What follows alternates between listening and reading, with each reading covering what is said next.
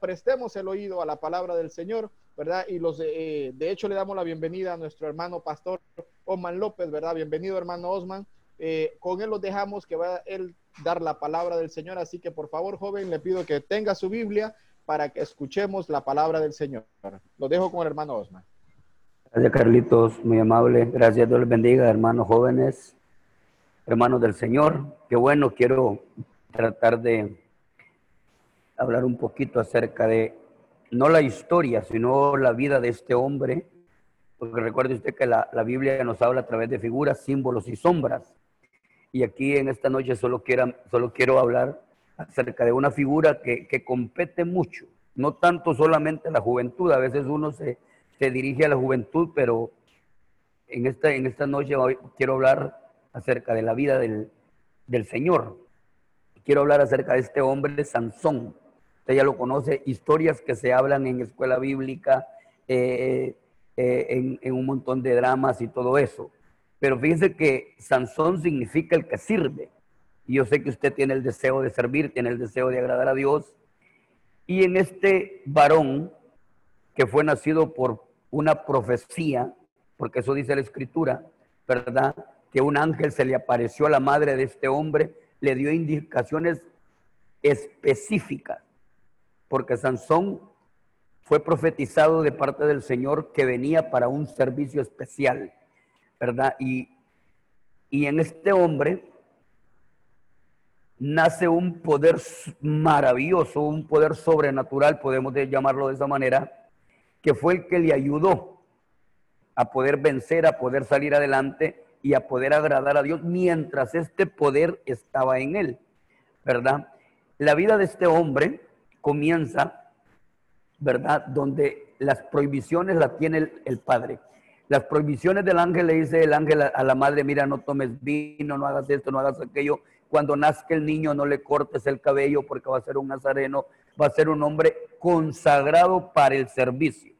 Sansón tenía específicamente instrucciones, tanto de sus padres como del Señor, porque Sansón tenía que moverse en un límite. Y si usted busca jueces capítulo 13, vamos a buscar la escritura, jueces capítulo 13, verso 24 y 25. Ahí hay una palabra muy interesante que yo quiero que, la analicemos, ¿verdad? Y que la, que la platiquemos un momento. Dice la palabra, y la mujer dio a luz un hijo, oiga, y le puso por nombre Sansón. Y el niño creció y Jehová lo bendijo. Préstele atención a esto. Y el espíritu de Jehová comenzó a manifestarse en él, en los campamentos de Dan, entre Sora y Estaol. Hasta ahí lo vamos a dejar. Me llama mucho la atención en el verso 25, donde dice, y el Espíritu de Jehová comenzó a manifestarse. E, e, eso es esencial para la vida de un elegido, de un llamado, de un profetizado, como usted le quiera llamar, de alguien que quiera servir. Que el Espíritu de Dios esté manifestando continuamente.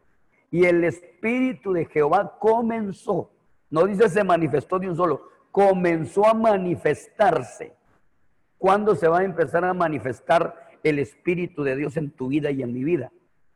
¿Cuándo ese, ese poder maravilloso del que habla la Biblia va a ser evidente en mí? Porque aquí vemos a un Sansón que fue llamado a que se, mantuviera bajo un límite. Este hombre tenía estrictamente prohibido salir de los territorios que el Señor le había marcado. El Señor le dijo, no te vayas a mover de Dan, ni de Sora, ni de Estaol.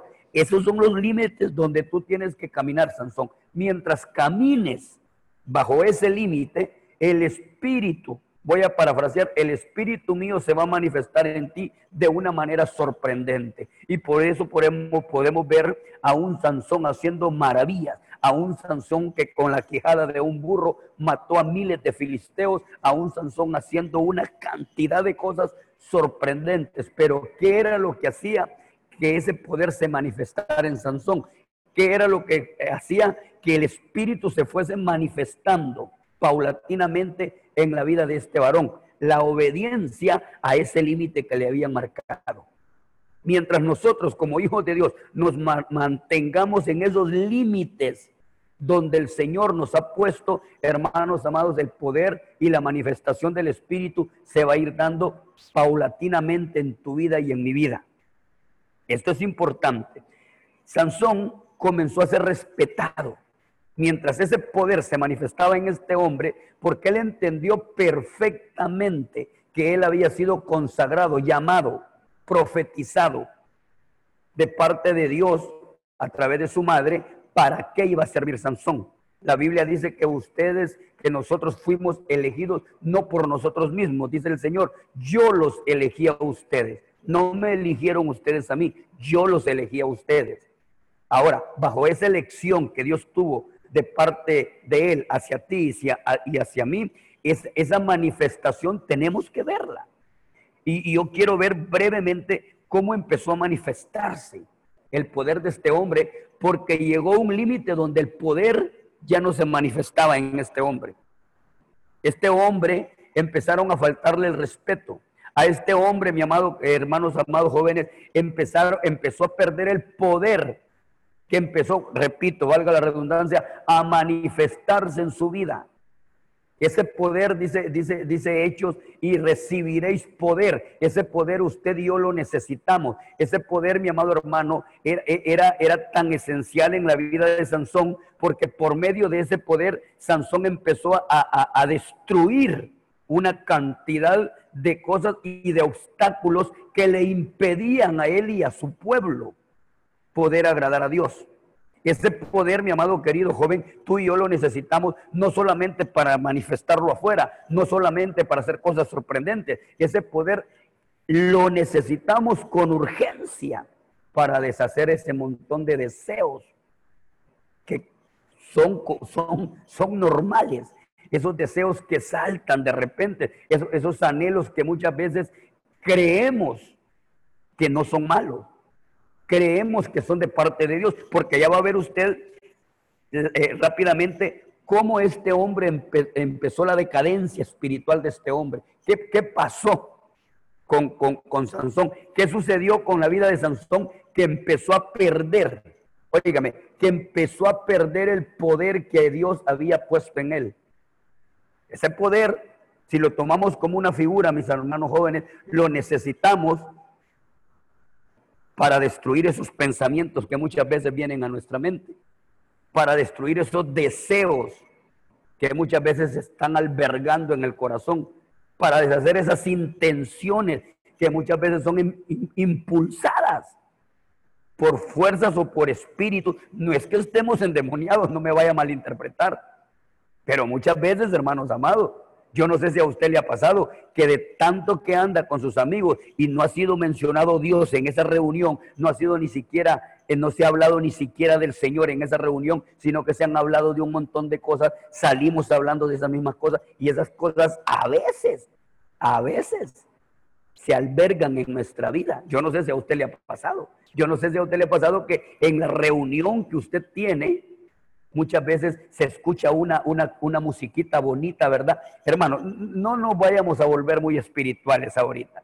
¿No le ha pasado a usted que de repente esté en un, en un restaurante y hay una musiquita bonita y cuando sale de ese restaurante sale talareando esa, esa, esa, esa cancioncita? A mí me ha pasado. ¿A cuántos les han pasado? No me vaya a decir que no, porque una vez yo venía, yo iba entrando a un mall, fíjese usted, y, y, óigame bien, mire lo que yo hice para no afectar a ese hermanito, porque era un hermanito que yo conocía y un hermanito que pertenece al grupo de la alabanza. Y le estoy hablando de nuestra misión, no le estoy hablando de una iglesia de afuera. En lo que yo voy entrando, esa persona no me mira a mí, yo sí la logro ver a ella. Y afuera estaban uno, unas personas con música y había una, una, una música muy pegajosa que cuando esa hermana viene saliendo, viene, viene, viene haciéndole matecitos de bailar conforme a la música, porque la música era bien pegajosa. ¿Sabe qué tuve que hacer yo? Irme por otro lado para que ella no se avergonzara. Tuve que hacer eso porque la entendí. La entendí porque la música era pegajosa. Es ahí donde necesitamos ese poder para que esas cosas, hermanos amados, que vamos a tener que lidiar con ellas. Óigame, usted va a tener que lidiar con una cantidad de cosas que el enemigo está propagando en este último tiempo. Usted y yo vamos a tener que lidiar, mi amado querido, con una cantidad de ofertas que van, van, van a, se van a poner en bandeja. Vamos a necesitar ese poder, ese poder que tenía Sansón, mi amado querido, jóvenes, lo utilizaba para, primero para que él fuese respetado. Sansón donde iba e, era respetado, cualquiera lo respetaba, le tenía un temor reverente a Sansón. Estoy hablando de esta manera para que nosotros nos examinemos y nos evaluemos. ¿Lo respetan a usted donde usted llega? ¿Lo respetan los amigos a usted porque usted es cristiano o le hacen oferta? Ah, no le hagas caso, si usted dice que va a la iglesia. Pero ¿qué sucede? Ese poder lo necesitamos para que seamos respetados. Sansón empezó a ser respetado. El poder de este hombre, mi amado hermano, no era un poder físico. En la escuela bíblica nos enseñan y en las películas que se miran, se miran a un Sansón, ¿verdad? Votando, votando, ¿qué le digo? Eh, eh, columnas, haciendo... Eh, la fuerza de Sansón no era física. Sansón no iba al gimnasio. Sansón no andaba con los, las piedras aquí metidas, porque ahora, hermanos amados, si usted mira a los jóvenes, un bulto de piedra, acá nosotros los viejos, pues nos cae la piedra para abajo, ¿verdad? Pero ellos es para arriba, bendito Dios. Entonces, cuando mira a los jóvenes ahí va la piedra para arriba ahí la fuerza de Sansón no era física. Por eso es que los filisteos, cuando, cuando empezaron a ver el poder que se movía en Sansón, ahí viene lo importante, empezó el enemigo con sutileza a buscar la manera que Sansón perdiera el poder. Que no le extraña a usted, joven, que no te extraña a ti, hermanito querido, que el enemigo va a buscar la manera de que tú y yo perdamos ese poder para no poder agradar a Dios para no poder vencer, para estar todo el tiempo buscando la manera, Señor, ayúdame, Señor. Si el poder ya te lo dieron, el poder ya lo tienes tú. La Biblia dice, y recibiréis poder. Ese poder, mi amado joven, es para que venzamos. Ese poder es para que empecemos a pelear contra aquellas cosas carnales que se van a mover, que son normales.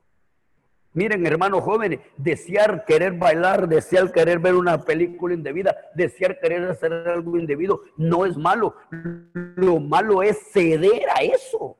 La tentación no es mala, la tentación no es pecado. El pecado es ceder a la tentación. ¿Para qué yo sirvo? ¿Para qué? ¿Para qué yo puedo, eh, eh, necesito ese poder? Mire lo que dice Santiago 1.12. Santiago 1.12. Busque ahí la escritura rapidito. Santiago 1.12. Mire lo que dice. Bienaventurado el varón que soporta la tentación. Sin poder tú no vas a poder soportar. ¿Qué, qué significa soportar? ¿Qué es soportar? Carlos Salazar, dame una definición breve de lo que es soportar.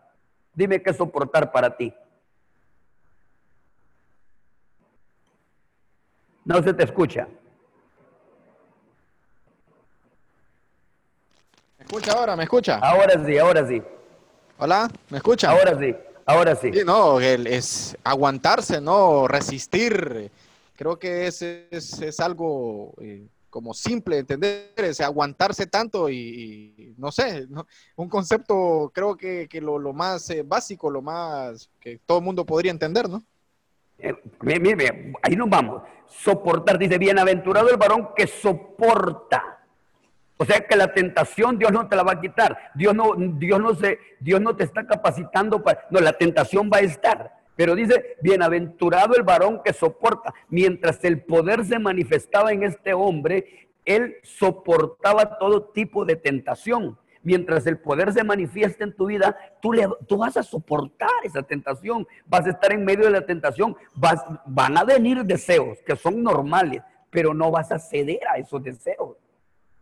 No sé si me estoy dando a entender. Eh, puede ser que te guste algo que, no es correcto, pero, pero va a haber un poder dentro de ti que te va a hacer ver y te va a decir, no, ya, hasta aquí nomás. Aunque esto me gusta, no, no se puede, porque Sansón tenía límites. Tú y yo tenemos límites. ¿Quién nos da esos límites? El poder que recibimos de parte de Dios. Mientras no tengamos ese poder manifestando, manifestado en nuestra vida, nos vamos a saltar la cerca, como dicen allá afuera.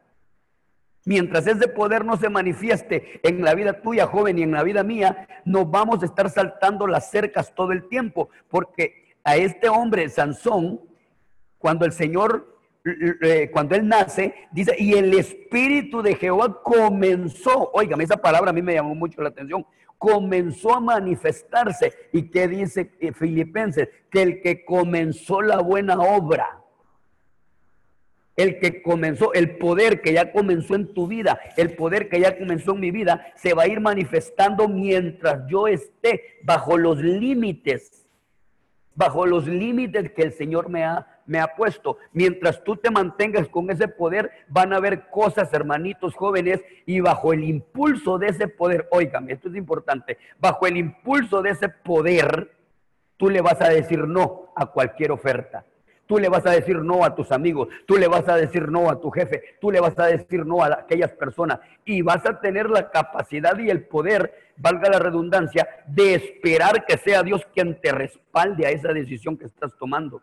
Sansón se mantenía tan firmes que él empezó a, moverse y, y los filisteos empezaron a buscar la manera porque a Sansón no lo soportaban para, para, para, para, para los demás filisteos, Sansón era, eh, eh, era, era un, como una piedra en el zapato. Cuando tú caminas agradando a Dios, vas a ser piedra en el zapato de tus amigos. Cuando tú empieces a manifestar el poder de Dios en tu vida, vas a ser estorbado dentro del grupo, porque lo primero que te van a decir, ah, ya venís de Santurrón a vos, hablando de la Biblia. Métete a la onda vos y esto no es malo. Mira, si el, sábado vamos a estar en la reunión alabando a Dios, sí, pero el poder en esta semana, ¿qué hiciste con el poder? ¿Agradamos a Dios? ¿Glorificamos a Dios? Porque ese poder es, mi amado hermano, para poder testificar, ese poder es para poder manifestar, ese poder es para poder proclamar. Ese poder es para que a ti a mí no nos dé vergüenza de quiénes somos, ese poder es para resistir el ataque cuando tú te niegues. Ese poder es para resistir el ataque, óigame, cuando tú, jovencita, te niegues a decirle a tu amigo, mira, si me volvés a hablar con esas palabras impropias, mejor no me hables. Ese poder lo vas a necesitar para decirle, mira, de esas cosas no me andes hablando. Tenés que respetarme. Ese poder es para que te des a respetar tú misma y te puedan respetar a ti. Pero ¿qué sucede? ¿Qué sucede? Que muchas veces cuando no tenemos ese poder, no es que no lo tenemos, se ha debilitado. Muchas veces nos faltan el respeto. Muchas veces hasta los mismos hermanitos nuestros nos hablan con doble sentido y sabemos que nos están hablando con doble sentido. Ah, pero es que si le digo se va a molestar, no importa que se moleste. Usted desea respetar, usted dígale, mira, si me vas a hablar con doble sentido, mejor no me hables. Mira, si me vas a estar mostrando cosas que a mí no me convienen, por favor no lo hagas. Si quieres ser mi amigo, háblame de cosas que nos puedan edificar a los dos. Para eso necesitamos el poder, para soportar esas tentaciones, para soportar, hermanos amados, de repente ese ataque que va a venir a tu vida, que te vayan a decir, mira, bueno, del grupo ya te vamos a sacar del chat porque vos solo de espiritual te la tirás. No importa, ese poder es para agradar a Dios, no para quedar bien con la gente. Amén. Ese poder lo necesitamos para cuando tú no quieras orar. Ese poder lo necesitamos para cuando tú no quieras leer la Biblia. Ese poder lo necesitamos para cuando tú no quieras ir a la iglesia. Ese poder lo necesitamos para que puedan ver a Dios a través de mí, a través de ti. Para que la demás gente Óigame, los demás, porque los filisteos empezaron a ver el poder que se manifestaba en este hombre. Y empezaron a averiguar y dijeron, ¿a dónde radica el poder de este hombre? Obviamente estaba en la consagración que él mantenía. Este, obviamente el poder de Sansón se manifestaba porque él entendía, él, él bajo el impulso del Espíritu y bajo la manifestación del Espíritu, él empezó a obedecer los límites. Hermanos jóvenes, el poder lo necesitamos para que respetemos la regla que dice la Biblia a través de su palabra. Ese poder yo lo necesito para, la palabra dice esto, y esto es lo que dice la palabra, esto lo voy a hacer yo, porque muchas veces cuando ese poder no se manifiesta, yo hago lo que a mí me conviene. Muchas veces hacemos lo que nos conviene, no lo que dice la palabra. Ahora, ¿cómo empezó a menguar el poder de este hombre? Mire, mire, vamos ahí mismo jueces, jueces 14. Vamos a jueces 14. Tal vez me, por la garganta, Carlitos, me ayudas ahí a, a leer 14.1, Carlitos, de jueces y como acabo de predicar en la iglesia, no quiero que... También, mientras el hermano nos comparte la pantalla para que los demás hermanos podamos seguir la lectura. Ok. Por favor. Jueces 14.1. Mire, mire dónde empieza la decadencia del poder de este hombre. Mire, aquí vamos a ver una figura. ¿Dónde puede estar la decadencia del poder tuyo y mío? Le damos lectura, hermano. Démosle lectura. Eh, ahí 14.1, ¿verdad? Sí, 14.1. Descendió Sansón a Tignac y vio en Tignac a una mujer de las hijas de los filisteos. Ahí, párate ahí. Ok. Tignac ya no era territorio de Dios. Ya no era territorio de Dios. Dele un poquito atrás. Mire el territorio que tenía marcado Sansón. Dale un poquito atrás el 13.25. del 25. El 13.25. Dale un poquito para atrás. 13.25. Mire, mire el territorio que tenía marcado Sansón. Tienes que moverte. Mientras tú te muevas en Dan, Sora y Estaol, en ese territorio va a haber una manifestación del Espíritu en tu vida. Pero mire, miren el verso 14. Ahí en el verso 14 ya podemos ver que Sansón se confió y empezó a descender a Timnat. Y dice la escritura que Tina ya no era territorio, ya ahí era propiedad, era territorio de los filisteos. Y mire, miren lo primerito que le pusieron a Sansón, hermano. Por eso la Biblia dice que el diablo anda como león rugiente buscando el momento apropiado. Mire, mire lo primero que le pusieron a Sansón. Y vio en Timna a una mujer de las hijas de los filisteos. El enemigo conoce, mis hermanos jóvenes. Miren, si hay alguien que está bien pendiente de tu vida, jovencito, jovencita, es el diablo que Dios lo reprenda. Si hay alguien que ve cómo nos movemos, cómo hablamos, qué decimos y qué hacemos, es el enemigo. El enemigo sabía que había una, que, que, que a Sansón, esa tentación Sansón no la pudo resistir. Vio algo que le agradó le, puso al frente una mujer. No era Dalila, todavía no hemos llegado ahí. Esa no era Dalila. Le colocó, óigame, porque Sansón cruzó la línea. Muchas veces, hermanos jóvenes, nosotros cruzamos la línea. ¿Qué pasó con Sansón? ¿Qué sucedió con Sansón? Ese cruce de línea le trajo terribles problemas. Ese cruce de líneas a Sansón le vino, eh, empezó una decadencia, una falta de respeto.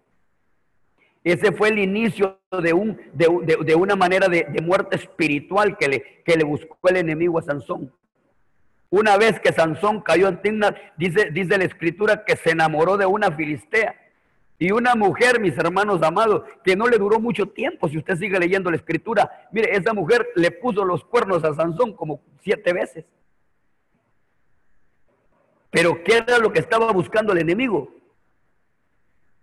Que Sansón perdiera el poder, que en otras palabras, que Sansón dejara de consagrarse cuando tú y yo perdemos esa, esa línea de consagración, porque la consagración es que yo fui apartado, tú fuiste apartado, fuimos elegidos para un servicio, tú estás para el servicio del Señor, no para el servicio del mundo.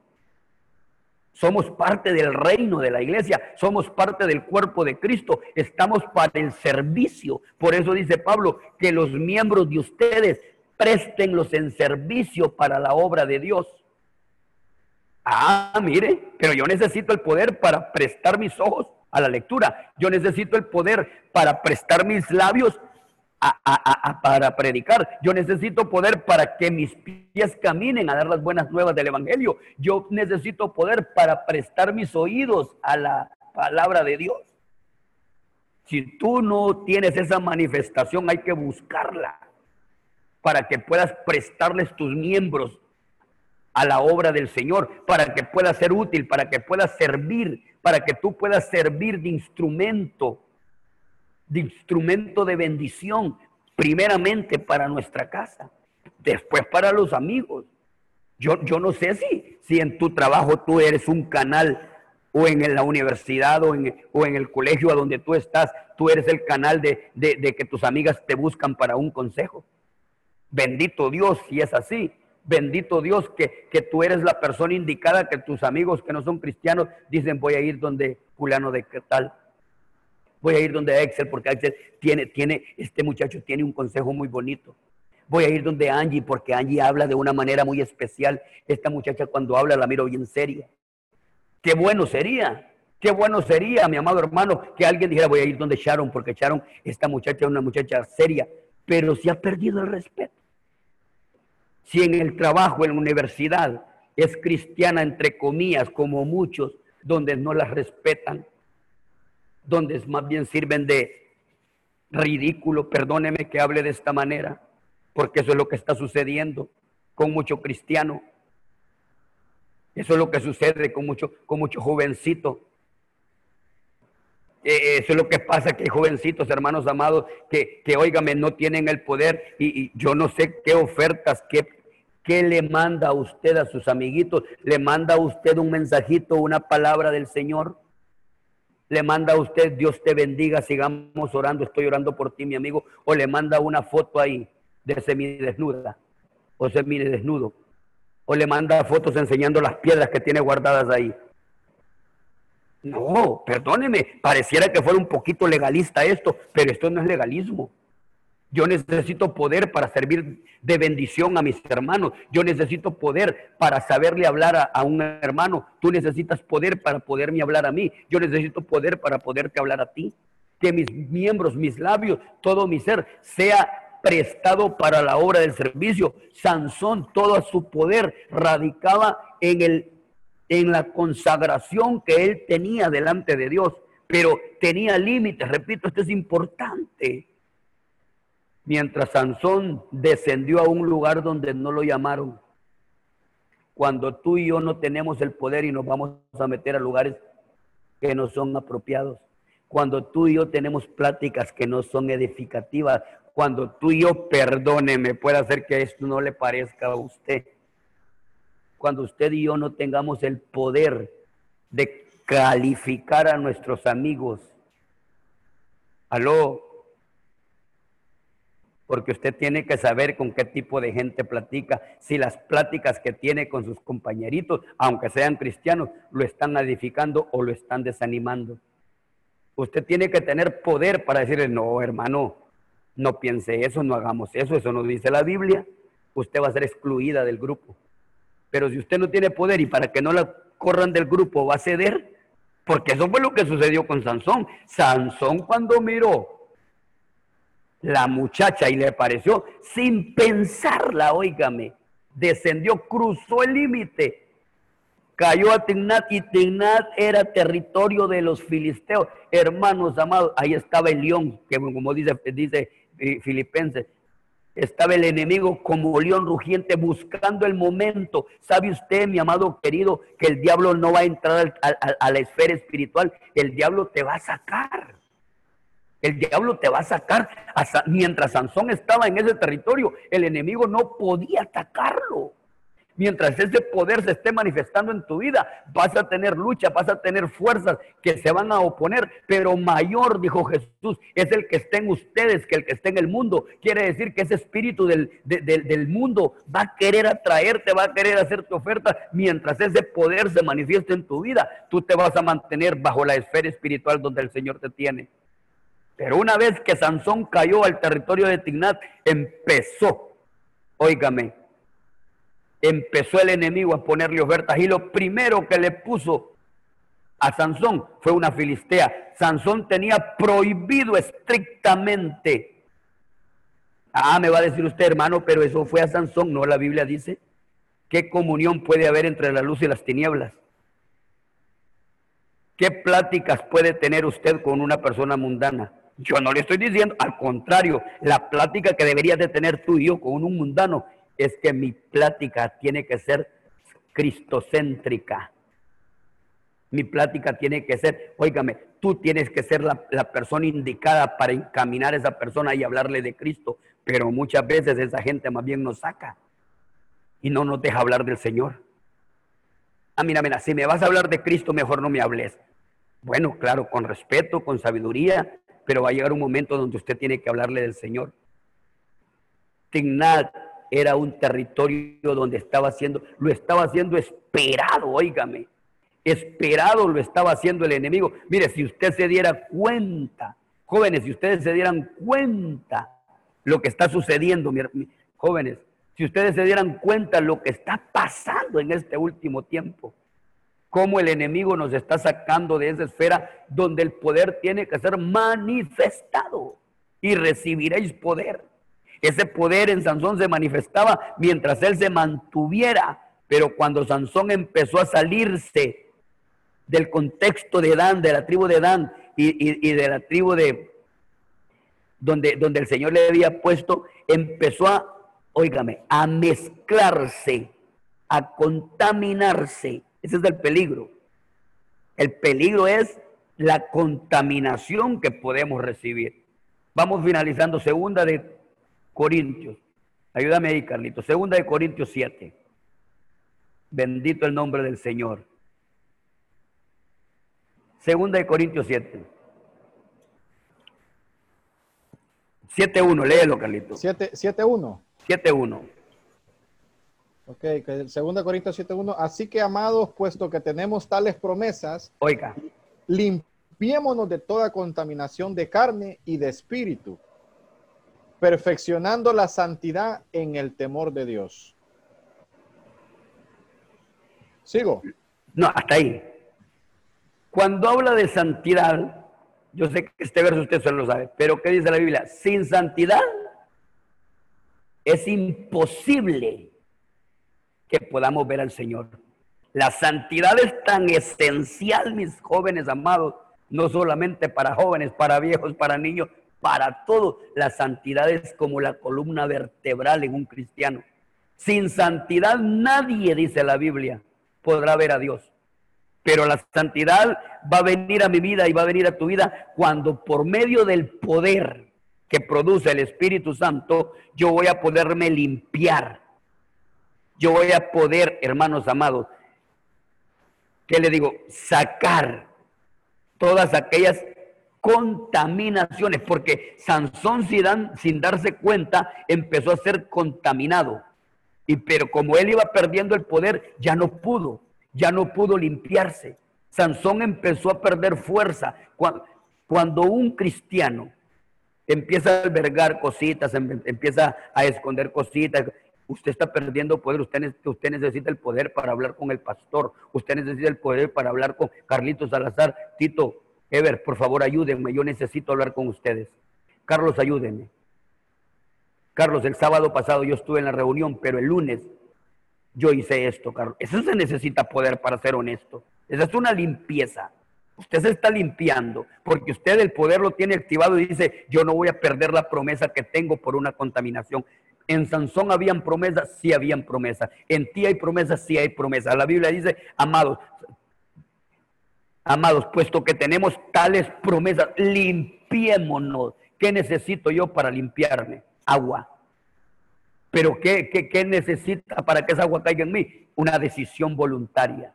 Yo necesito poder para desnudar mi corazón delante de la persona que Dios me ha puesto al frente.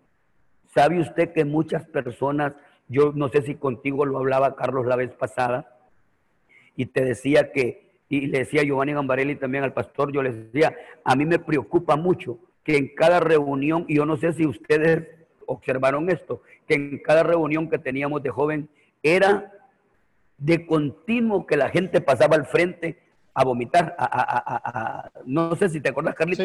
y, eso a mí me preocupó. ¿Sabe por qué me preocupó? Porque continuamente eran las mismas personas y viendo la palabra. Eso se tiene que limpiar. Cuando nosotros empezamos, si nos, mire, si por pura misericordia de Dios es que el Señor obra en ese momento y nos limpiamos, no, nos lavamos en ese momento porque está el poder de Dios, pero ¿qué sucede? ¿Qué sucede al salir de ahí? Yo necesito poder. Usted necesita poder como para hablarle a un amigo. La Biblia dice que oremos los unos por los otros, ¿cierto? Usted necesita a un compañero, a una compañera que le diga, mira, ayúdame a orar. Mira, tengo novio, pero me gusta aquel peludo también y yo sé que esto no es correcto. Mira, ayúdame a orar. Vos mirás que voy a la iglesia, pero yo, yo escucho música mundana, ayúdame a orar. Yo quiero, y eso es limpieza, pero para eso se necesita poder. El poder se necesita para que nosotros, oígame, ministremos nuestra alma. Ministrar es pedir auxilio. Si Sansón, antes de caer a Timnat, hubiera regresado a sus padres o, a las personas indicadas y le hubieran dicho, mira, tengo ganas, allá en, en me están cerrando el ojo, yo creo que Sansón hubiese encontrado ayuda. Si usted y yo, mis jóvenes amados, buscamos el auxilio por medio del Espíritu Santo y por medio de ese poder, no fácilmente vamos a caer en la tentación. Ahí es donde se va a cumplir lo que dice Santiago. Vamos a soportar. Pero esto poco se está haciendo. Esto poco se está haciendo y es importante que ustedes jóvenes, no solo los jóvenes, adultos también, necesitamos buscar ayudas. Necesitamos acercarnos a las personas indicadas. Ahí que Carlos, Tito, Ever tienen, tienen chamba fuerte para escuchar. Y, y tener el valor, ok, estos son los límites. Porque la Biblia dice, Pablo dice, todo me es lícito, pero no todo me conviene. No es que se te va a prohibir qué es lo que tienes que hacer, porque no se trata de prohibirte, no se trata de decirte, eh, eh, yo, yo, yo, yo, tuve una experiencia con una, una muchacha que evangelicé eh, en un discipulado, jovencita de 19 años, y me gustó la sinceridad de ella. Me dijo, pastor, fíjese que a mí me gusta escuchar el Evangelio, me, gusta ir a las iglesias. ¿A ah, qué bueno? Le dije yo. Pero ya aceptó el Señor. No, todavía no, me dice. ¿Y por qué no lo acepta? Porque yo tengo un problema, me dice. ¿Y cuál es el problema suyo? Que a mí me gusta bailar, me dice. Ah, de veras, Sí, me dice, a mí me encanta bailar, Bueno, pero ese no es problema, le digo yo. ¿Por qué no es problema? Me dice, acepte el Señor y siga bailando. Se vale eso, sí se vale. Pero recíbalo. Y una vez que lo reciba, hable con Él. Dígale, Señor, yo sé que esto yo no lo puedo abandonar por mí mismo. Busque una persona, le digo yo, que ore por usted. Me gustó la sinceridad de esa muchacha. Aceptó al Señor y fue honesta y me dijo, hermano, el próximo sábado no voy a ir al discipulado porque están los gatos bravos y yo voy a ir a bailar, me dijo. Ah, qué bueno, váyase. Pero fíjese que a medida que esa muchacha empezó a buscar una persona, esa persona empezó a orar por ella, ella dejó de ir a bailar. Y mire qué bonito, ella buscó la ayuda de la limpieza. Nosotros necesitamos, mire, para que ese poder se esté manifestando, porque ese verso, ese verso todavía está dando vueltas en mi mente, mi amado querido, eh, jóvenes amados, ese, ese verso de, de, jueces 13, 25, la última parte, para mí ese verso yo lo voy a seguir estudiando porque ahí hay mucho que sacarle. Dice, y el Espíritu de Jehová comenzó a manifestarse. Hermanos jóvenes, necesitamos la manifestación del Espíritu. Solo con la manifestación del Espíritu vamos a poderle hacer frente a las ofertas, a los distractivos, a todo lo que este sistema está ofreciendo. Yo necesito poder para decirle no a lo que Dios no quiere. Yo necesito poder para decir, yo soy consagrado, yo fui apartado, me eligieron, me compraron, ahora yo pertenezco al Señor. Ahora yo soy de, Él. Él es mi amado, yo le pertenezco a Él. Yo necesito ese poder. Sin ese poder, jóvenes amados, ay, perdónenme, nos van a hacer ofertas y vamos a ceder a ellas. Y no vamos a resistir a la tentación. No vamos a soportar la tentación. ¿Cuántos no caemos en esas tentaciones? Pero ¿por qué cree usted que caemos? Ah, diferente sería, ¿verdad? Que usted buscara a una persona idónea, o que de repente le delegan, si Carlos no puede, Tito no puede, mire, hable con Julano de tal, ayúdeme a orar, hermano. Mire, tengo un grupo que me están empujando a eso. Ah, hermanos jóvenes, se van a acordar de mí. vamos a lograr, vamos a salir adelante, vamos a manifestar. ¿Cuándo empezó a descender el poder que empezó a manifestarse en Sansón? Cuando Sansón empezó a contaminarse, a mezclarse. ¿Y qué dice la Biblia? Que no nos unamos en yugo desiguales. ¿Qué dice la Biblia? Que no amemos las cosas del mundo. ¿Qué dice la Biblia? Santiago 4.4, ¿qué dice? Léelo ahí, Carlito, por favor, Santiago 4.4, mire lo que dice la Biblia. Y esos versos pareciera que fueran un poco groseros, ¿verdad? Pareciera que fueran, fueran eh, eh, un poco así como radicales. Pero mire lo que dice la Biblia en Santiago 4.4. Ahorita, Santiago 4.4. Sí. Oh almas adúlteras, ¿no sabéis que la amistad del mundo es enemistad contra Dios? Cualquiera pues que quiera ser amigo del mundo se constituye enemigo de Dios. Hasta ahí nomás, Carlito. Eso sí, está fuerte eso, ¿verdad? Porque yo le voy a hacer una pregunta a usted y me la voy a hacer yo. Hay cosas del mundo que se han vuelto amigas mías. Y no le estoy hablando de personas, porque hay personas, cosas y, actividades que pueden tener una íntima relación y comunión conmigo y y el Señor dice, si tú te vuelves amigo del mundo, te constituyes mi enemigo. Hermano, yo no sé si joven si tú te has puesto a pensar en esto. Si tú te vuelves amigo del mundo, te vuelves enemigo mío. ¿Y qué es constituirme amigo del mundo, del sistema, de las cosas? ¿Tengo que, odiar a la gente, hermano? No, no. Necesito el poder y el poder me va a dar el equilibrio para, no, esto yo tengo un límite, no puedo. Mira, hazlo, no, no puedo. Ay, no, no puedo. No porque el Señor me prohíbe, ve, no porque el pastor me prohíbe, no porque es un hermano, es porque hay una ley moral dentro de mí, regida por el Espíritu Santo. Cuando tú estés solo, sola, esa ley del Espíritu Santo va a vencer la ley del pecado que está en ti, está en mí. Entonces yo me voy a volver consagrado para Dios. Entonces yo voy a empezar a agradar a Dios. Pero ¿qué sucede cuando no hay cuando no hay poder en mi vida? ¿Qué sucede? Me vuelvo amigo. Y dice la Biblia, cualquiera pues que se vuelve amigo del mundo se constituye mi enemigo. Y sabe usted lo terrible que es ser enemigo. Mire, hermanos amados, usted me puede decir, pastor, ¿y cómo puede ser que Dios esté sea enemigo mío? Que no entienda la palabra, no la comprenda empiezo a, decaer, voy al culto, me, gusta más estar con mis amigos. Ay, yo no sé si decirles esto, no decirles, hermano. ¿Sabe usted que el enemigo se ha metido fuertemente en las iglesias? Y aquí solo Dios, aquí ya no podemos, aunque tenemos la autoridad delegada de parte de Dios de hacerlo, pero por la conciencia del débil y por la conciencia del, hermanito no se hace. Hay que pedirle a Dios que Dios... ¿Sabe usted el amigo que ha metido el diablo en la iglesia y que se ha vuelto bien amigo nuestro? Alguien que me diga ahí. Alguien que levante la mano y me diga que el diablo ha metido un amigo que, pero hasta con él dormimos. Y donde más nos habla es cuando estamos en el culto, porque ¿cómo hablamos con él? Celular. ¿Qué? celular. ¿Quién, quién habló ahí? Aleluya. Eso no, te lo, eso, eso no te lo reveló carne ni sangre, exactamente. Aquí en, aquí en, Lima yo tengo lío, allá en la central no hay, bendito Dios que allá no hay. Mire, hermano, jovencitos, mire. El culto. Celular.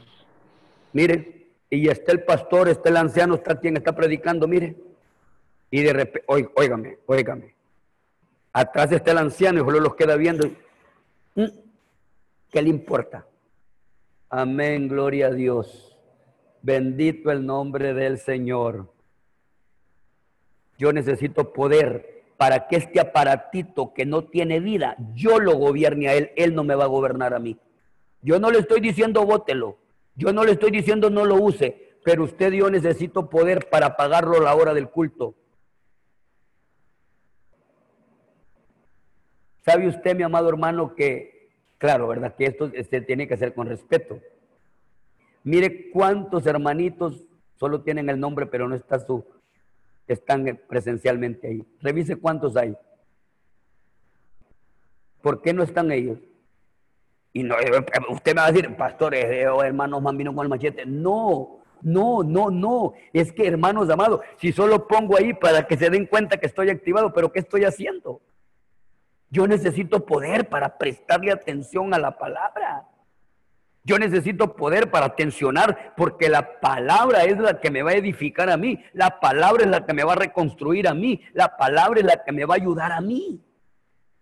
Pero este aparatito, mi amado querido, estás matando una cantidad de gente cristiana.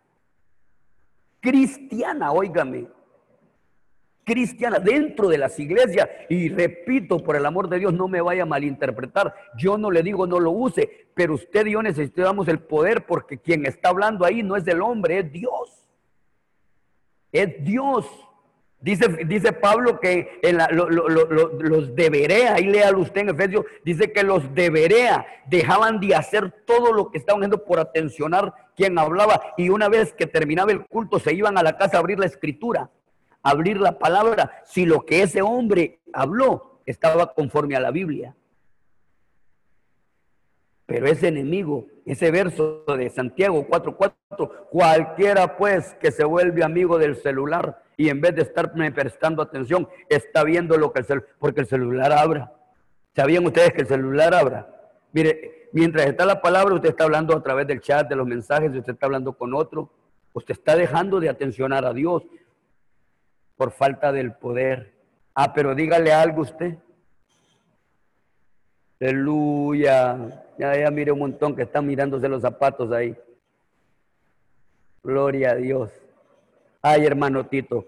Carlos, si quiere que yo me conecte el próximo sábado, no vuelve a invitar a ese hombre por el amor de Dios. Bendito Dios. Bendito el Señor. Pero ese es mi deber decírtelo. Pero ya va a ver al hermano Ismael, no sé, dígale también, gloria al Señor. Esto es importante para ti, para mí, porque está en juego tu vida, tu vida, hermanos amados. Si supieras el valor que representas para Cristo, ¿por qué cree usted que el diablo anda buscando? ¿Qué dice Juan 10.10? 10? Para, léelo, Carlito, ay, perdóname que te estoy usando a ti. Léeme Juan 10.10. 10. Mire, mire lo que busca el diablo, que, lo que fue que buscó con Sansón. Mire lo que busca el diablo en tu vida. Juan 10.10, ¿qué dice? Juan 10.10, ahorita dice, el ladrón no viene sino para hurtar y matar y destruir. Ahí, ahí. Lo demás usted ya lo sabe. Cristo vino para dar vida y vida en abundancia. Primero, ¿qué hace el, enemigo, Calito? Dice que viene a hurtar, matar y destruir. Leámoslo despacio. Hurtar. Hurtar no es robar literalmente como que yo venga y te robe. No, no, no, no. Robar es sin que te des cuenta que te están robando. Ejemplo. Ejemplo. Pierdes un arete, pero como ese arete no tiene valor para ti, te lo robaron, no lo buscaste porque no tiene ningún valor. Llegan otra noche, te vuelven a robar otra cosa, hasta que te dejan como la cola del guasalo pelado. ¿Qué cosas de valor tienes tú que el diablo te las está robando y tú no te has dado cuenta? ¿Sabe usted lo que le han robado a muchos cristianos y hasta ahí me meto yo y no me he dado cuenta? ¿Sabe usted lo que nos han robado, hermanos amados, y no nos hemos dado cuenta? La oración. La oración está siendo robada.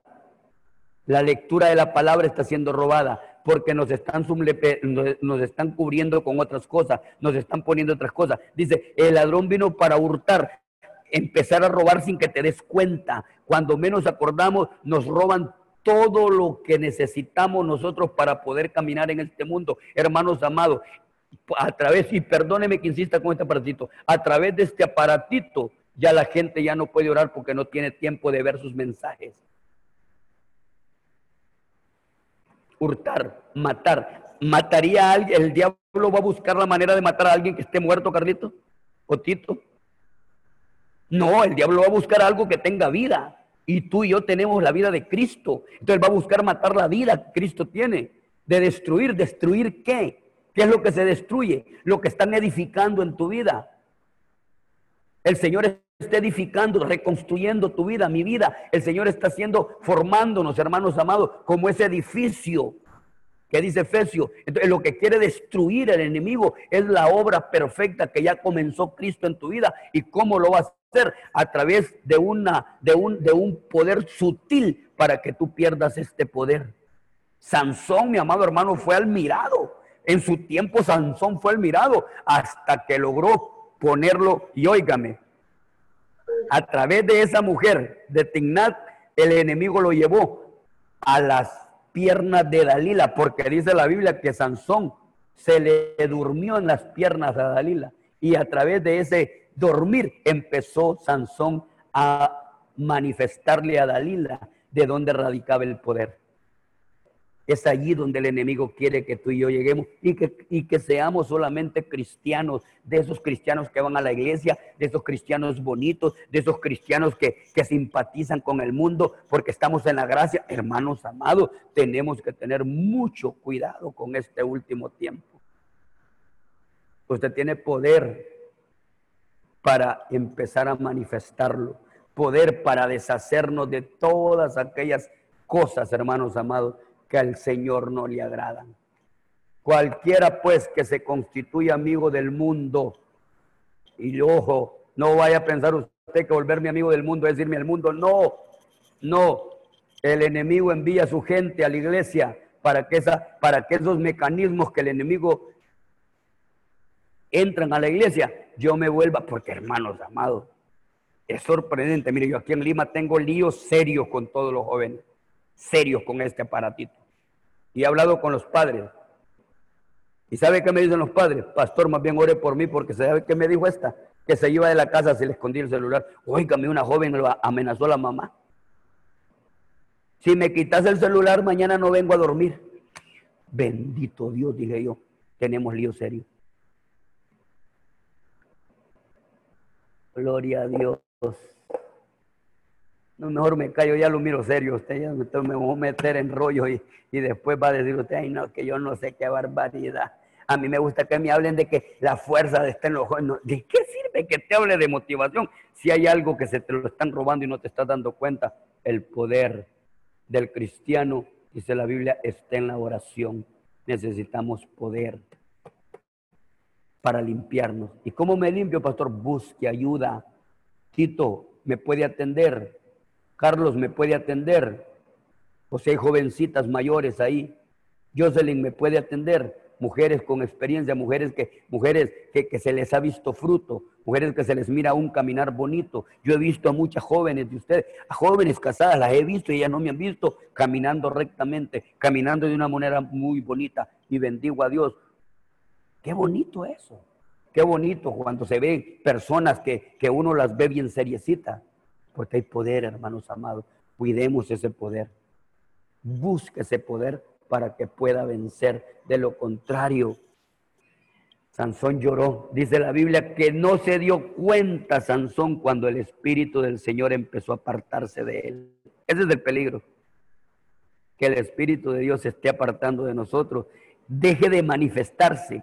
Ese es el peligro. Que deje de manifestarse. Porque el Espíritu tiene que ir manifestando creciendo, creciendo, creciendo, creciendo, creciendo, creciendo. Y usted va, conociendo más, va conociendo. El problema es cuando vamos decayendo, cuando dejamos, cuando perdemos el deseo de leer la Biblia, cuando perdemos el deseo de congregarnos, cuando nos sentimos más contentos, cuando estamos en grupo, pero cuando viene la palabra, ay, ya viene la palabra usted.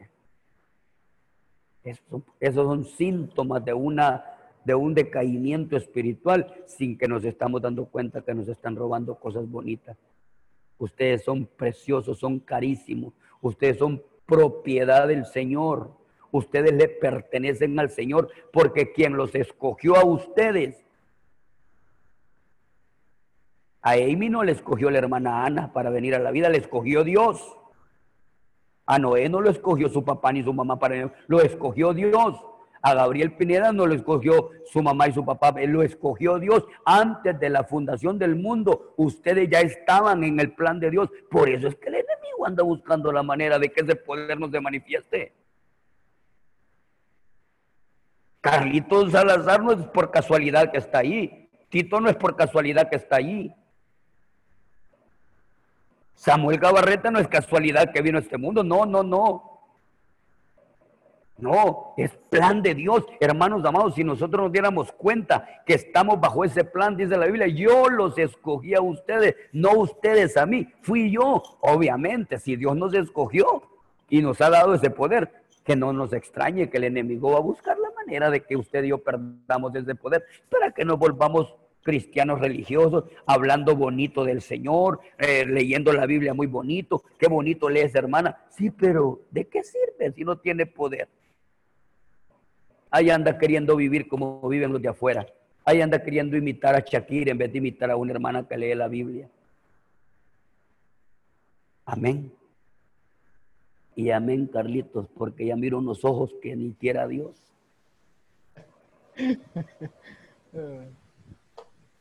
Gloria a Dios.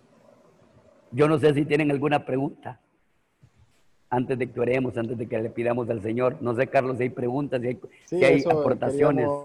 Queríamos, saber si algún, algún joven, alguna joven tiene alguna pregunta, hermanos, eh, pueden hacerla llegar. Aprovechar ahorita que está el hermano Osman, él puede responder cualquier pregunta eh, respecto al tema.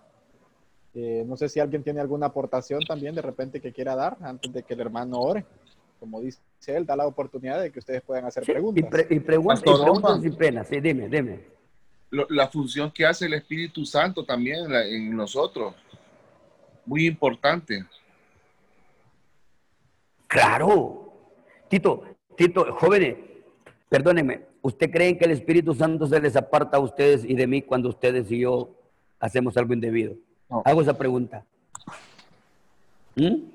No, ahí está. ahí permanece. La Biblia dice, no contristéis al Espíritu Santo. cuando se, exactamente, cuando se contriste el Espíritu Santo, cuando en vez de acudir a Él, cuando en vez de decirle, Señor, dame el poder para no hacer esto, muchas veces lo ignoramos.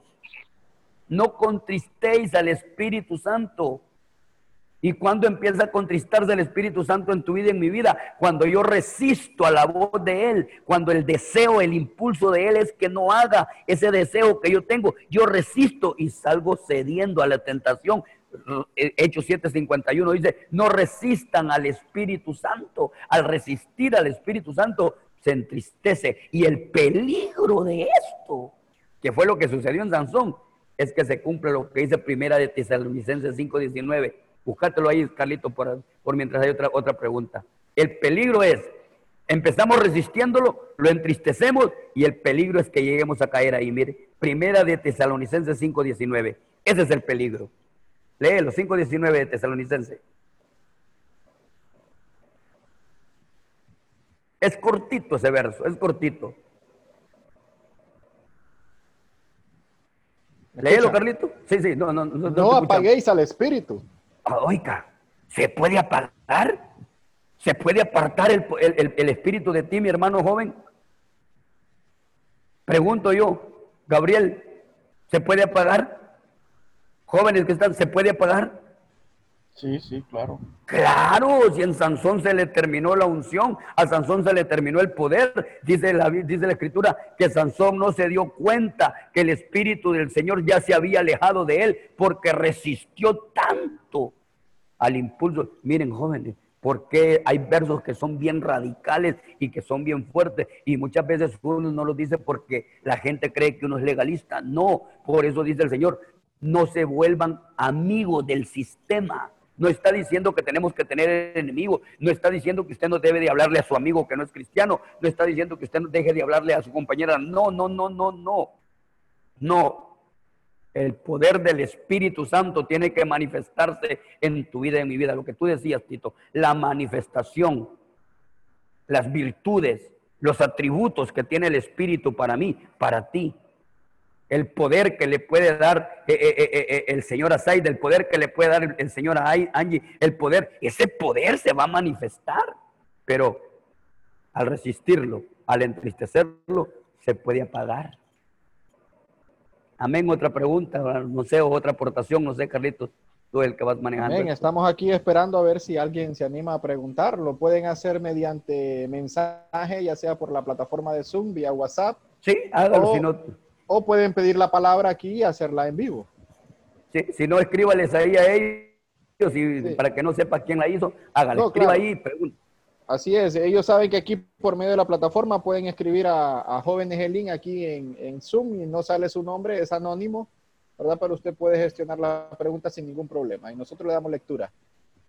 Es, es importante el tema que tocaba el hermano Osman y eh, esta parte de, hay una versión que dice, en vez de contristar, dice afligir, que no aflijamos al Espíritu.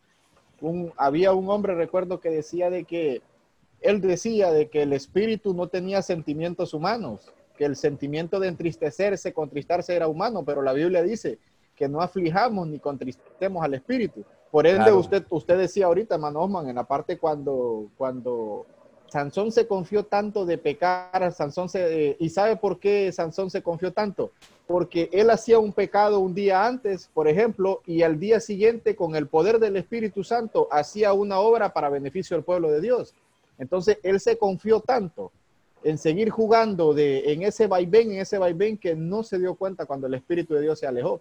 Yo le decía a los jóvenes en una ocasión anterior de que no hay cosa más tremenda, más terrible, de que el Espíritu Santo se aleje de nosotros y no nos demos cuenta de que estemos haciendo algo malo y que no nos redarguya, que no nos demos cuenta de que estamos cometiendo un error. Ahí es cuando hay que preocuparse. Y, ojo, Carlito, ojo, acabas de decir algo interesante. Hay cosas que no te va a redarguir el Espíritu Santo, hay cosas que tienes que hacerla porque eso dice la Biblia, aunque no sientas redargüimiento. Vaya, vaya, vaya, vaya, vaya.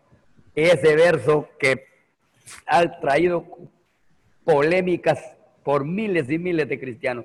No os unáis en yugo desigual. ¿Usted necesita un redargüimiento para hacer eso? Por favor, tú, tú no necesitas el el sentir del Espíritu. La Biblia dice, no os unáis. No dice, esperen sentir. No, no os unáis, es una orden. Sí, es una orden. Es una orden. Entonces, yo, yo lo que necesito para cumplir esa orden es poder. Yo no necesito esperar que el Espíritu me toque. O, o- o yo necesito un toque de que, que el, Espíritu me confirme. Señor, confirmame si voy a la disco o no voy a la disco. Jamás te va a hablar el Espíritu para que te decirte no vayas, hija, porque me voy. No, no, es una decisión tuya, es mía, pero para eso yo necesito el poder para saber, para saber esperar cuando el Espíritu me, me, me, me, me, me- a lo que se me escapó, me redarguye. Le- Sí, me- cuando el Espíritu me redarguye y cuando hay cosas que yo tengo que hacerlas. Amén. No sé si hay preguntas, Carlito. Sí, no sé, estoy- estamos a la espera, hermanos. Si Ok. alguien quiere preguntar, o no sé si el hermano fue tan claro que realmente no quiere ni preguntar, porque realmente la palabra fue excelente y clara. Una, yo me recuerdo, hermano Osman, una vez yo le pregunté personalmente a, a mi pastor, al hermano Ismael Paz, y le dije yo, pues, pastor, le digo, ¿qué sucede con las personas de que no conocen de Cristo? ¿Verdad? Pero eh, no hacen cosas eh, eh, que les redarguya el Espíritu porque no tienen al Espíritu Santo en ese momento. Y que cómo actúan este tipo de personas. Entonces él, él me dijo a mí de que lo que actuaba en el humano sin tener el Espíritu Santo era conciencia. Usted decía algo ahorita. Por ejemplo, en el yugo desigual, muchas veces no es que el Espíritu lo vaya a redarguir porque a veces es, es de, de lógica, ¿no? De, de decisión común, de, de conciencia, de que de hecho es un principio. Son, principios que de repente, si la Biblia nos dice a nosotros que no nos unamos en yugo desigual, decía usted, o sea, no es porque la Biblia lo quiera decir.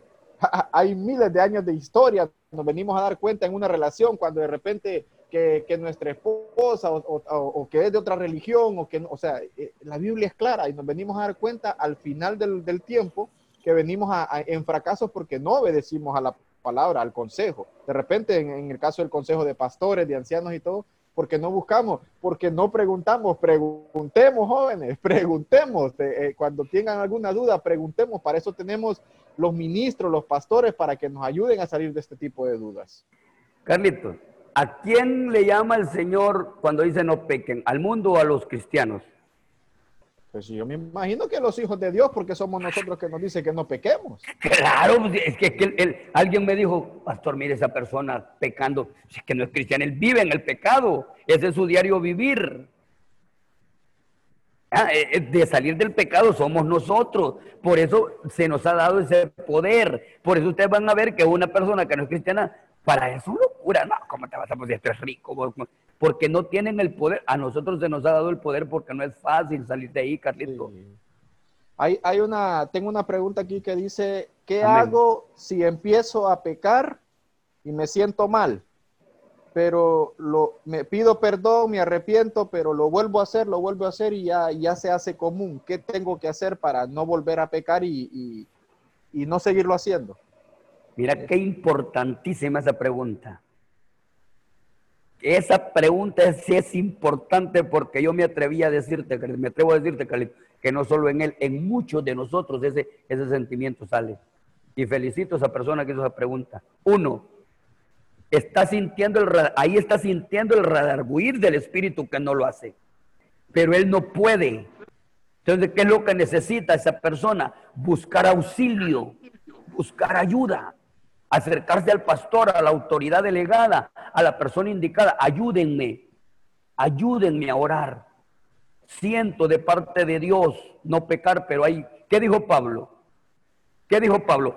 Hay algo dentro de mí que me empuja a hacer lo que yo no quiero hacer. Había una ley, pero ¿a dónde acudió Pablo? Pablo acudió al Espíritu. Pablo acudió al Espíritu y el Espíritu es ahí donde esa persona, ese joven necesita el suministro del Espíritu a través de una persona mayor. Y cuando hablo de mayor no hablo de edad, de una persona espiritual que lo ayude a orar, que, que lo tenga en oración, buscar un grupo de personas. Señor, manifiéstate a este joven con poder y gloria, para que ese poder se vaya manifestando y ese impulso que él tiene de no hacer, porque dice, te entendí que dijo, me siento mal. Sí. Claro, ese sentir, ¿quién lo pone, Carlito? El espíritu. El espíritu te hace el sentir que no lo haga, pero hay una, una ley mayor en ti que te lleva a hacerlo. ahí es donde necesitamos la ayuda, ahí es donde necesitamos la bendita palabra que Giovanni Gambari le ha hablado y le ha remachado. Se llama ministración. Ministración no es venir a culpar a la gente. Ministración no es venir a decir como aquel joven que, vino y me dijo, mire hermano Osman, yo tengo líos con esa mujer, oremos para que se vaya de ahí. ¿Y por qué voy a orar para que esa mujer se vaya ahí si el problema lo tienes tú, no la mujer? Porque él quería que la mujer desapareciera, pero él no, el problema estaba en él, no estaba en la mujer. ¿O ustedes creen que el Señor va a quitar las discos para que ustedes no vayan a bailar? ¿O ustedes creen que el, Señor va a deshacer los cigarros para que ustedes no fumen? ¿O ustedes creen que el Señor va, a matar a todas las jovencitas mundanas para que ustedes no las miren? No, señores, si somos nosotros. Pero para eso necesitamos ayuda. Amén, Carlito. Dice una joven, ¿cómo, cómo perdón, Carlito, perdón, Carlito. Ese joven que hizo la pregunta, busca ayuda, papá habla con Carlitos. Y Carlitos, te, pues, si tiene la capacidad, o, Tito, pues si no, te van a delegar a una persona que te va a ayudar, pero buscala, buscala, porque ese sentir, fortalecelo para que no desaparezca. En muchos ya desapareció Carlitos. Y, usted decía algo importante, Manoman. Yo creo que la mayoría de, de, cristianos, creo yo, la mayoría de jóvenes, pasamos por un proceso similar. de hecho, pasamos, aún nadie está absento, ¿no? Nadie está desde el más pequeño al más grande, ministerialmente hablando, eh, pasamos por este tipo de procesos. Es complicado y difícil mantenerse en santidad. Entonces, eh, eh, usted tocaba ese punto de que hay que buscar ministración, hay que buscar ministración porque a veces hay un área, usted tocaba en, al, a mitad del mensaje que decía de que no sabía si era conmigo, y sí, hablaba usted con nosotros, que mirábamos que era muy repetitivo la administración de los mismos jóvenes y se contaminaban, se contaminaban y volvían a lo mismo. Entonces, hay áreas difíciles que no se pueden sacar así nomás, entonces hay que buscar administración, parte muy importante que usted decía. Amén. Eh, la otra pregunta que tengo aquí dice, ¿cómo se, ah, ah, dice, tocaron el punto de yugo desigual. ¿Cómo sé yo que mi pareja es un yugo desigual o, o no? En este caso creo que habla de novios, porque creo que son novios. O sea, es una, creo, creo que está confundida porque dice, ¿cómo saber si, se lo, se lo voy a cambiar yo porque creo que dice novio, ¿cómo saber si mi novio es un yugo desigual? Porque dice que tocamos el tema de yugo desigual hace poquito. Sencillo. ¿Va a la iglesia contigo? ¿Comparten la misma fe? ¿Comparten el mismo Cristo? ¿Tienen los mismos sentimientos espiritualmente? Está hablando de yugo desigual. Porque el yugo desigual es aquel que está en contra de lo que yo pienso. El yugo desigual es aquel que no cree lo que yo creo. El yugo desigual es aquel que no comparte lo que yo comparto. Ese es un yugo desigual, Carlito. Yugo desigual es aquel que no crea al Cristo que yo creo. Hablando de doctrina también, hermano. lo mismo. Que no comparte la misma doctrina. Que también es un yugo desigual. Yo, yo aquí en la iglesia tuve un caso de un, de un joven, de una jovencita, ustedes la conocen muy conocida, la jovencita de la alabanza, que, el Señor le dio la capacidad a ella porque tuvo que haber sido Dios. Me dijo, pastor, estoy en un dilema. ¿Cuál es? Amo a mi, a mi, a mi esposo, a mi, mi novio, me voy a casar con él, pero hay un problema serio, me que en la, iglesia donde él va no, se usa velo. ¿Qué hago? Me orale a Dios, hija, porque si lo amas, que sea Dios quien te hable. Y empezó a orar esa jovencita, a orar, a orar. ¿Qué hizo Dios? ¿Qué creen ustedes que hizo Dios? Mover a ese joven, pero sobrenaturalmente, de aquel lugar a este lugar. Porque ella no negoció, eso no es negociable, eso es un, eso es petrio, Carlito. El velo es petrio, es un, es, un, un estatuto petrio que no se puede negociar. Sencillo. Hay que, hay que, eh, simplemente esa persona que hizo la pregunta, se cuenta si la persona que a usted le gusta no le gusta ir a la iglesia, no ora la Biblia, no, no lee, no, bueno, es totalmente diferente lo que yo pienso. ¿Qué cree usted que va a pasar cuando se casen? Amén. Bueno, por lo visto aquí eh, no tenemos más preguntas, creo que les quedó claro. No sé si oramos, hermano. Amén, amén. Cualquier duda o comentario, jóvenes, también lo pueden hacer llegar para después y de repente nosotros hacemos las preguntas correspondientes al pastor y les mandamos las respuestas con anticipación si usted tuvo pena, ¿verdad? Amén, así es. no, sé, no sé, hermano Osman, si, si, si nos ayuda en la oración por la palabra, preciosa palabra que el Señor usó por medio de usted. Vamos a orar y cualquier pregunta, Carlitos, si se la se hacen después, me, la hacen llegar y, yo le doy respuesta o ustedes la pueden dar también. Perfecto, perfecto. Vamos a orar, en nombre de Jesús. Cierre sus ojos ahí por un momento. Padre bueno que estás en gloria, te damos gracias. Te glorificamos, te bendecimos, Señor, por este momento maravilloso. Sabemos, Señor, que fue tu palabra la que fue expuesta en esta noche maravillosa, Señor, y que cada uno de nosotros haya recogido, Señor, lo que nos tú nos tenías preparado. Danos la fuerza, la fortaleza. Ayúdanos, Espíritu Santo, a fortalecer nuestra vida espiritual para que se pueda manifestar con gloria ese poder sobrenatural tuyo, Señor, para poder vencer todo aquello, Señor, que está en este sistema, Padre. En el nombre glorioso de Cristo, Señor, fortalece la vida de estos jóvenes. Ellos son propiedad tuya, Señor. Ellos te pertenecen, tú los compraste en la cruz del Calvario. Ellos, ellos, Señor, no fueron elegidos por sus padres, ellos fueron elegidos por ti, Dios de la gloria. En el nombre de Cristo, guárdalos de todo mal, dales las sabiduría, dales el entendimiento, dales la capacidad por tu Espíritu Santo, Señor, de poder enfrentar tu palabra. Dice que mayor es el que está en nosotros que el que está en el mundo, Señor. Y ese poder maravilloso del Espíritu Santo que se manifieste en la vida de cada joven, Señor, de cada señorita, Padre. Síguete glorificando con poder y gloria.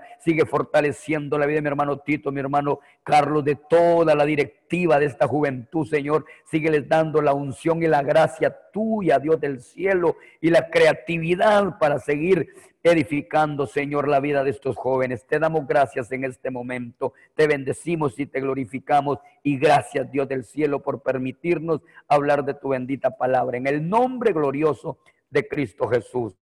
Gracias, Señor. Amén y amén. Dios me les bendiga, Carlito. Gracias, Tito. Gracias, Carlos, por la confianza. Y gracias, gracias Amén. gracias, a usted. Gracias a usted por dejarse usar y estar siempre, como decimos nosotros por aquí, al pie de la bandera. Bendecimos su vida y la de su familia. Amén. Bendecimos su vida. mucha bendición para nosotros. Gracias, el Señor le regrese al ciento por uno lo que ha hecho hoy, porque ha sido palabra del Señor. Yo creo que la mayoría de los que estamos aquí, el Señor nos habló por medio de usted. Así que bendecimos su vida. Muchísimas gracias, hermano. Gracias, Muchas gracias. Muchas gracias.